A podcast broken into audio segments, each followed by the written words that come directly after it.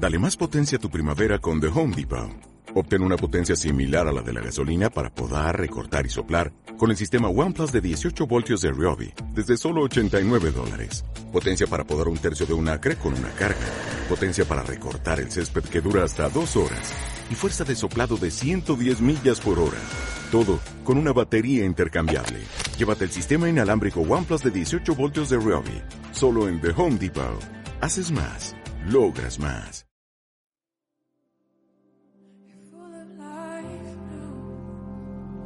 And full of passion. That's how he made you. Just let it happen. You're full of life and full of passion. That's how he made you. Just let it happen. You're full of life now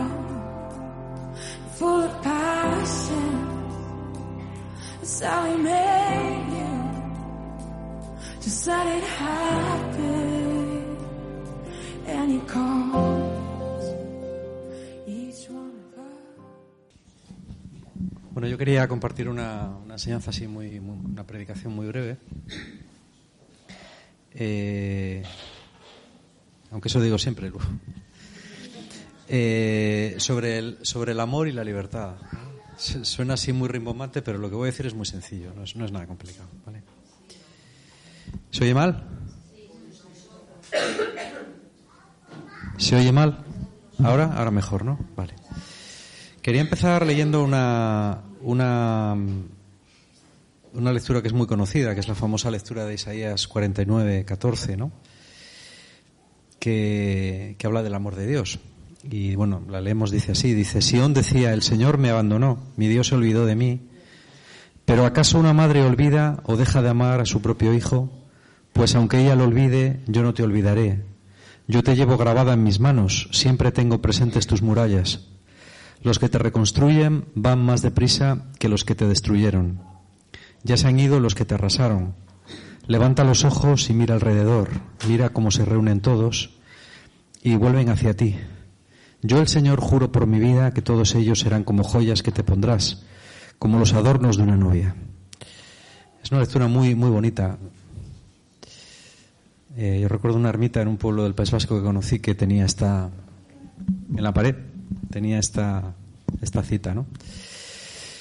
Bueno, eh, quería empezar esto contando una anécdota. Yo hace, bueno, sabéis algunos, hace unas, unas cuantas semanas estoy haciendo un curso en una, un curso online en una universidad extranjera sobre counseling existencial. ¿eh? Es un tema así como muy...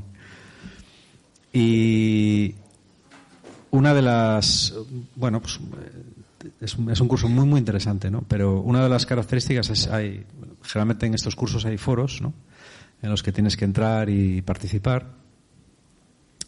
Y yo esta semana he entrado en, bueno, pues como, como todas, me ha tocado entrar en, en algunos, ¿no? Y es muy interesante, ¿no? Porque tú no conoces al resto de los alumnos, sí que sabes que es gente de todo el mundo, absolutamente de todo el mundo, ¿no? Porque al principio te lo dicen.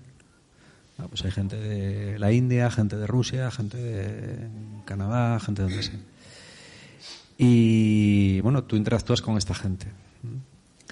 Pero es curioso porque eh, solamente conoces el, el nickname, cada uno tiene uno, nada más. Y luego todos escribimos en el mismo idioma.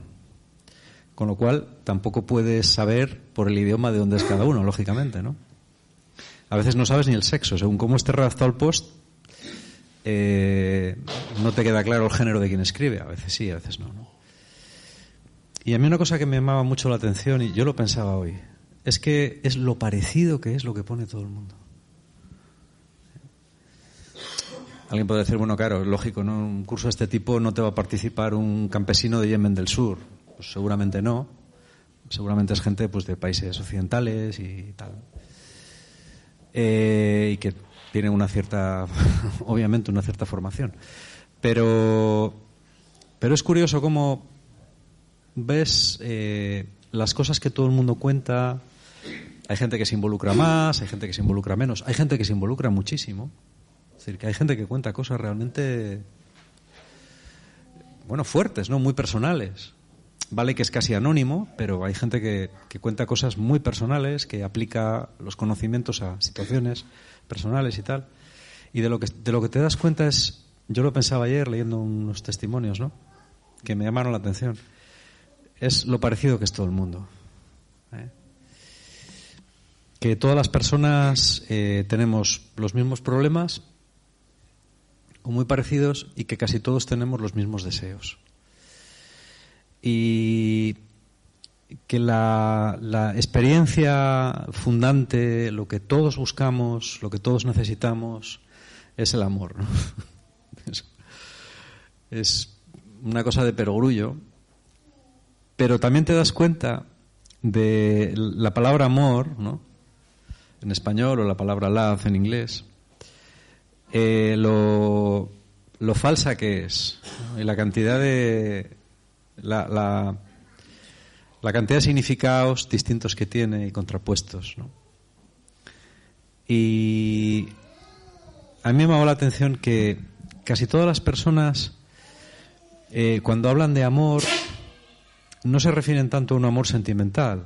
En, en nuestra sociedad, el amor, eh, generalmente cuando tú preguntas a, la, a, las personas más jóvenes qué es el amor, la gente te dice es un sentimiento. ¿Vale? El amor es un sentimiento, pero el amor que la mayor parte de las personas requieren, yo me doy cuenta de que no es un sentimiento, de que es algo más profundo. Porque los sentimientos cambian y esto confunde mucho a las personas. Cuando las personas creen que el amor es un sentimiento y cuando ya tienen un poco de experiencia en la vida, se dan cuenta de que ese sentimiento es inestable, de que no dura, entonces se sienten muy frustradas y muy decepcionadas. La gente está muy confundida a veces con esto. ¿vale? Cuando la Biblia, la palabra de Dios habla de amor, no se refiere para nada a un sentimiento. En la Biblia el amor siempre es una actitud. ¿eh? Y es una actitud de fundamentalmente de aceptación de la realidad del otro y de compromiso con esa realidad. Cuando a través de la boca de Isaías. Dios habla al pueblo de Israel, ahí, y le dice, mira, en, en mis manos te llevo tatuada, ¿eh? es decir, como los cuando la gente se tatúa el nombre de la persona querida, ¿no?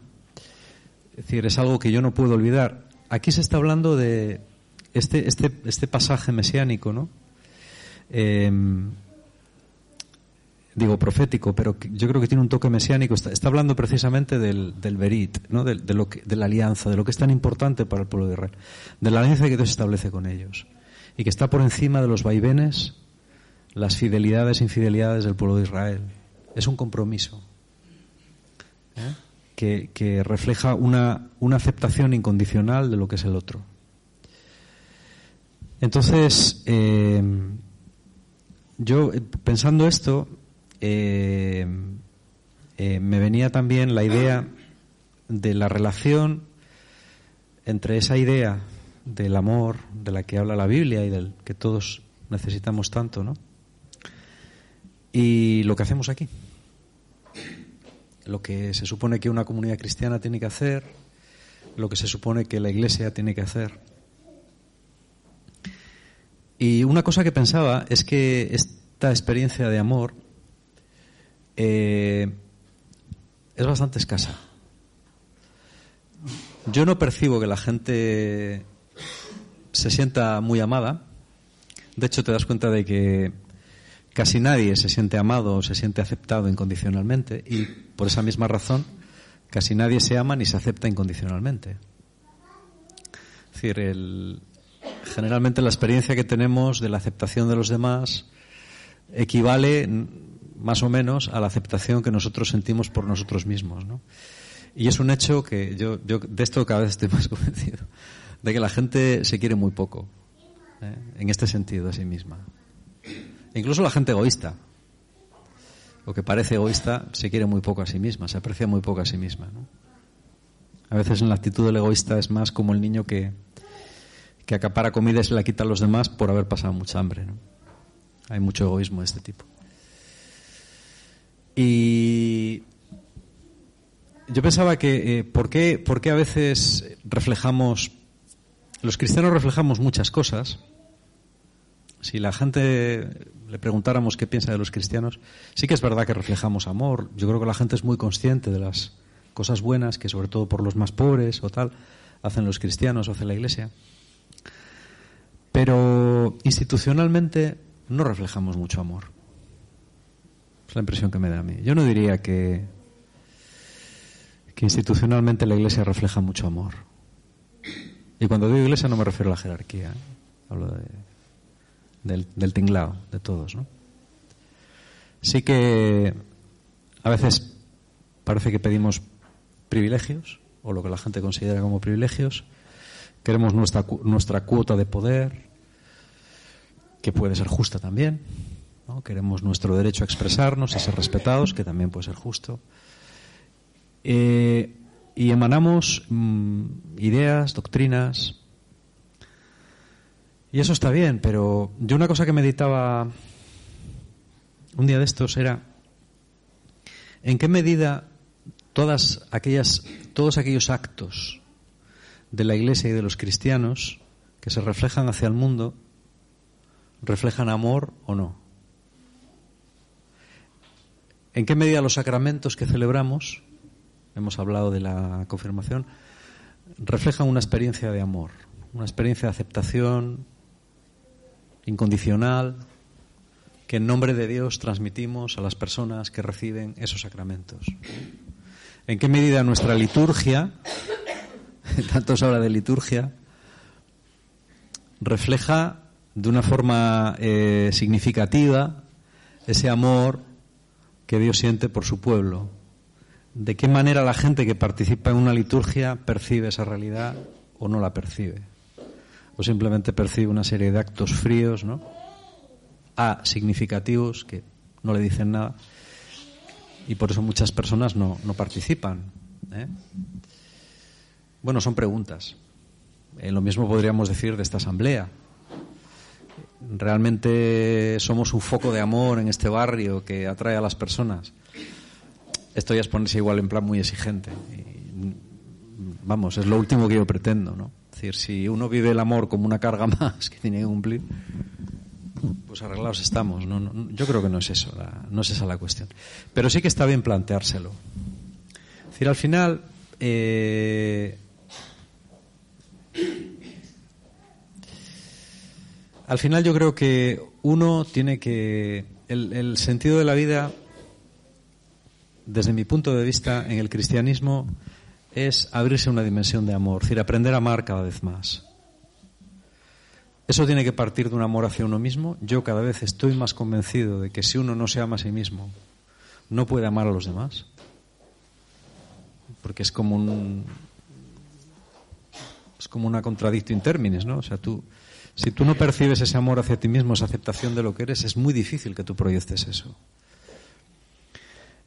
Y, quería unir esta, esta idea, eh, dije que iba a hablar del amor y la libertad, con la idea de libertad. Cada vez me doy más cuenta de que amor y libertad eh, son dos realidades que van muy unidas. ¿Por qué? Porque la realidad de una vida amorosa es algo que se, que se consigue cuando uno hace uso de su libertad. Eh, y otra cosa que también pienso es que la mayoría de las personas tenemos mucho miedo a asumir una verdadera libertad, asumir la libertad que Dios nos da. Y preferimos coger trozos de opiniones, trozos de creencias, trozos de cosas que otros nos dan, prefabricados, pero que no hemos interiorizado como nuestros. Hay muy poca gente que realmente puedas decir, este es un tío que es realmente quien es, es decir, es alguien que se ha hecho a sí mismo, es decir, es alguien que tiene ideas propias, que vive lo que él cree que debe vivir. ¿Estás de acuerdo con él o no? Yo me he encontrado con, con, con personas así, pocas, ¿eh? pero alguna y algunas habían eh, tomado opciones de vida completamente distintas a las mías. Pero aún así yo reconocía en ellos gente que se había hecho a sí misma, que realmente lo que, lo que era lo había conseguido a base de un esfuerzo muy serio y a veces muy doloroso de plantearse la vida, de plantearse lo que quería de la vida ¿eh? sin ahorrar esfuerzos para llegar a ser lo que creía que tenía que ser. Eso siempre es admirable y yo creo que eso Dios lo valora. Aunque al final te lleve lejos de Él. ¿eh? Aunque te equivoques. Pero por lo menos te has esforzado en coger tu vida con tus propias manos y en tomarte tu vida en serio. La mayor parte de las personas no nos tomamos nuestra vida en serio. Porque tomarse la vida en serio duele.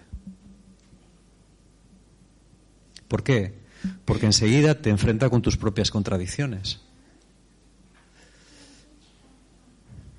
Porque si haces esto y no quieres hacerlo, ¿por qué lo haces? ¿No? Bueno, es mejor engañarse a uno mismo. ¿Qué te impide vivir una vida de amor hacia ti mismo? ¿Qué te impide vivir una vida de amor hacia los demás? Esto, esto y esto. Bueno, pues, ¿por qué no acometes esta tarea? ¿Por qué? Pues porque a lo mejor es más fácil eh, alienarse, ¿no? Es más fácil dejar el tiempo pasar, pensar en otras cosas. Eh, hay tantas posibilidades de distracción, ¿no? ¿Vale? Yo, esto cada vez, le, bueno, supongo que habla muchas veces esto, ¿no? De cosas parecidas, pero, pero para mí tiene mucha importancia, porque lo veo en mi propia vida. Y además no acabas. Parece que no acabas, ¿no? Ves tantos engaños en tu propia vida, ¿no? Vas descubriendo capas y capas de engaños que, te impiden eh, ser lo, que tienes que ser, te impiden vivir lo que, lo que quieres vivir. ¿no?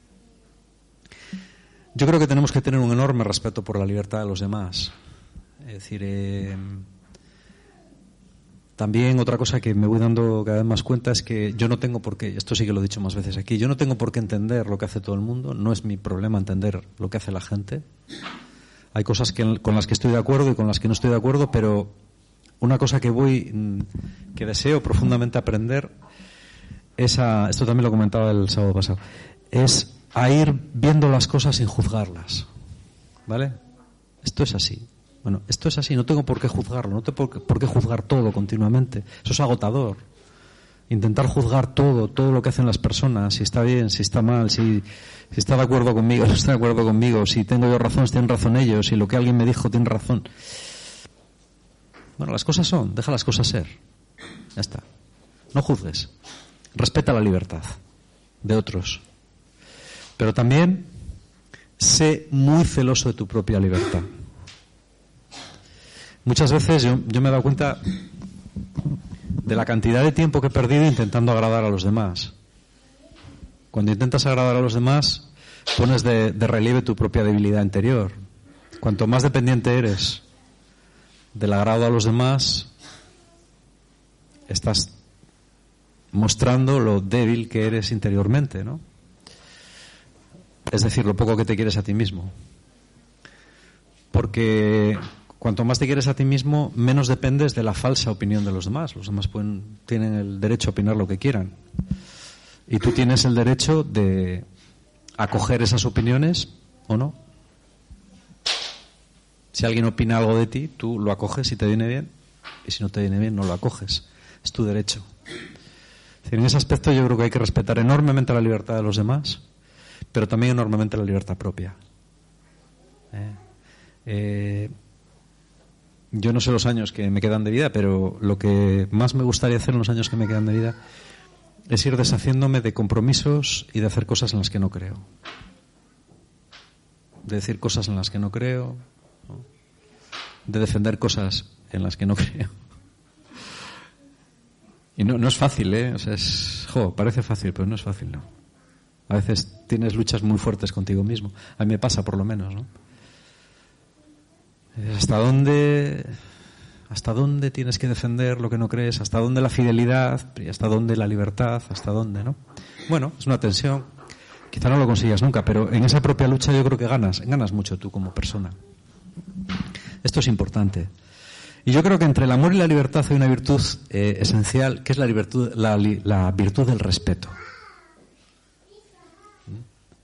Yo a mis, a mis alumnos siempre les digo, mira, la gente puede respetarte o no. Tú no puedes influir en eso. Pero como no te respetes a ti mismo, ahí sí que estás mal. ¿Eh? Yo les digo otra palabra, que la entienden mejor. Si tú no te respetas a ti mismo, ahí sí que la cosa está mal. Tienes que respetarte profundamente a ti mismo. ¿eh? Aceptar lo que hay.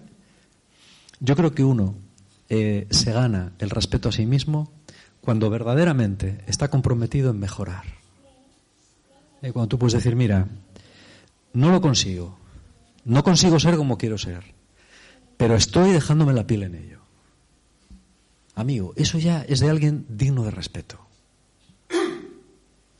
Quien no es digno de respeto ante sus propios ojos es el que sabe que puede cambiar algo y no lo cambia. ¿Mm? Y yo creo que Jesús con eso fue muy duro. ¿Eh? esto nos da una, una versión del amor distinta al amor que se nos vende. El amor del respeto y de la aceptación no es el amor de vale todo. Yo no tengo obligación de amar aquellas cosas en ti que te están haciendo daño a ti en primer lugar. No tengo ningún, ningún deber de amar eso. Y no tengo ningún deber de pasarte la mano en esas cosas que te están esclavizando y que te están haciendo daño. Porque no te hago ningún favor. No te hago ningún favor. ¿Mm? Te hago un favor cuando te trato con respeto. Y te trato con respeto cuando no acepto aquellas cosas que en ti mismo hacen que te faltes a ti mismo el respeto. A ver, esto igual es un poco, parece un poco complicado, no lo es. ¿Vale? O sea, si tú estás ahí hundido en tu miseria de la que no quieres salir pudiendo, no me pidas que te compadezca ahí porque no te voy a compadecer. Porque eso no es amarte. ¿Eh? Yo hay gente a la que a la que he decidido no amarla en esas cosas. Ahí no te amo. ¿Vale? Ahí no tengo piedad de ti. ¿Por qué? Porque no te estás tomando tu vida en serio. En los aspectos de mi vida que yo veo que no me esfuerzo, no tengo piedad de mí, porque eso me estimula a mejorar y a cambiar. ¿Vale? Hay una idea falsa entre los cristianos de que, de que el amor es la aceptación eh, incondicional de todo, pero eso no es verdad. El amor es la aceptación incondicional de lo que no se puede cambiar, pero no de lo que sí se puede cambiar. Dios acepta todo. Lo que no acepta es que te destruyas a ti mismo. Y por eso Jesús tiene palabras muy duras con la gente a veces. ¿eh? Jesús tiene, eh, si veis los evangelios con profundidad, tiene dos caras. Y están clarísimas las dos. Es de una piedad enorme con los pobres. ¿Quiénes son los pobres? Los que no pueden. El pobre es el que no puede. El que quiere pero no puede. No puede por lo que sea. Pero con la gente que puede, mete muchísima caña. O sea, con la gente les meten... ¿Por qué? Porque eso es amor también. Si yo te dejo en tu miseria, en la miseria de la que puedes salir, no te estoy queriendo. Si te paso la mano por ahí, te estoy hundiendo en la miseria más. Eso no es amor. Eso no es amor. Y Dios no nos quiere así.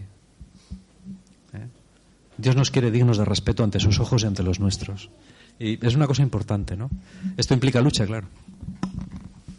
Pero es interesante, es interesante. No sé, yo no tengo las cosas muy claras del todo a este nivel, ¿no? Porque tienes, es mucha la tela que, tiene, ¿no? Pero, pero esto es importante. Al final, mirar todo lo que no es esto, yo creo que es pura falsedad. Es, ¿qué más da las ideas buenas, las imágenes, la imagen, no sé qué? Eso es eso no vale para nada. Yo creo. ¿eh? Dame autenticidad, dame dame lo que eres, ¿no? Dame tus ganas de mejorar, tú, dame tus ganas de hacer lo que puedes y haz lo que puedes, ¿no? ¿Vale? En, hoy veía la película de, todavía la veía, la película de Rudy. Se la puse a los, a los jóvenes en la, en, en la, en, la convivencia que tuvimos en, sí, en Navidad. Es una película muy chula, es la historia de Rudy Rutiger, un chaval, creo que la he comentado, no sé si la he comentado alguna vez un chaval eh, que quería jugar en el equipo de Notre Dame. Notre Dame es una universidad católica americana que tradicionalmente ha tenido uno de los mejores equipos de, fútbol americano de, del país. ¿no? Y este chavalín quería, la ilusión de su vida era em, jugar, jugar un partido con, con, Notre Dame. ¿no? Pero para jugar un partido, claro, tienes que ser titular por lo menos unos minutos. ¿eh? Es igual que para ser internacional, por ejemplo, con España, tienes que jugar algo. Por eso muchas veces si España va ganando el entrenador y ha convocado tres o cuatro chicos que no han jugado, generalmente los saca para que tengan dos minutos y sean ya internacionales para el resto de sus vidas, porque han jugado aunque sean dos minutos. ¿no? Y esta es una historia real. Este chico medía unos 68 y pesaba eh, 60 kilos. Claro, eso en el fútbol americano es... Además era tackle, era, era defensa. Eso es absolutamente ridículo, ¿no? Porque hay que pesar más de 100 kilos y ser, mm, o sea, ser muy grande y ser muy alto, preferentemente muy alto. O sea, es un tío muy, con mucha masa corporal, ¿no? Entonces, bueno, este chaval eh, consiguió a base de esfuerzos ímprobos, ¿no? Eh, entrar en el equipo de entrenamiento. El equipo de entrenamiento es el equipo al que el equipo titular machaca para entrenarse. Y al final eh, consiguió jugar 30 segundos. consiguió jugar 30 segundos. Decir, pero ya eh, durante tres años salía sangrando los entrenamientos, ¿no? Porque los, los demás pues le, machacaban absolutamente, tíos de, de 120, 140 kilos, ¿no? Pues le, aplastaban continuamente, el tío se levantaba sangrando y volvía otra vez a la línea, ¿no? Y otra vez y otra vez. Y al final el, el entrenador, como premio, bueno, en un partido que iban ganando 23-3, ¿no? que ya, ya, daba igual lo que hiciera, le sacaron, le sacaron 30 segundos. Y es, eh, en toda la historia del equipo, de los Irish de, Notre Dame, es el único, solamente dos jugadores han salido a hombros por la puerta. ¿Eh? Él en 1975, cuando pone la película Nadie ha salido nunca más, pero en, dos, en 2009 sacaron a otro. o sea, ya son dos. ¿eh? Y dices, qué, qué chulo, ¿no? Es decir, a mí me parece una película muy interesante porque ves hasta dónde puede llegar la capacidad de alguien en, respetarse a sí mismo, en respetar su sueño y en pagar un precio elevadísimo, ¿no? Por jugar 30 segundos. Pero, pero, pasa los libros como un tío que jugó en el equipo de los Aires. ¿Eh? En un tiempo fue, jugó en el equipo, ¿no? Bueno, pues yo creo que es un poco así. Es decir, esto me parece muy respetable. Esto me parece, eh, yo creo que la gente que le, que le daba caña y la gente que le, fue gente que le respetó profundamente. ¿Eh? Fue gente que le respetó profundamente. Y no sé, esta es un poco la, lo que yo os quería compartir. No sé si ha quedado muy claro o no, pero.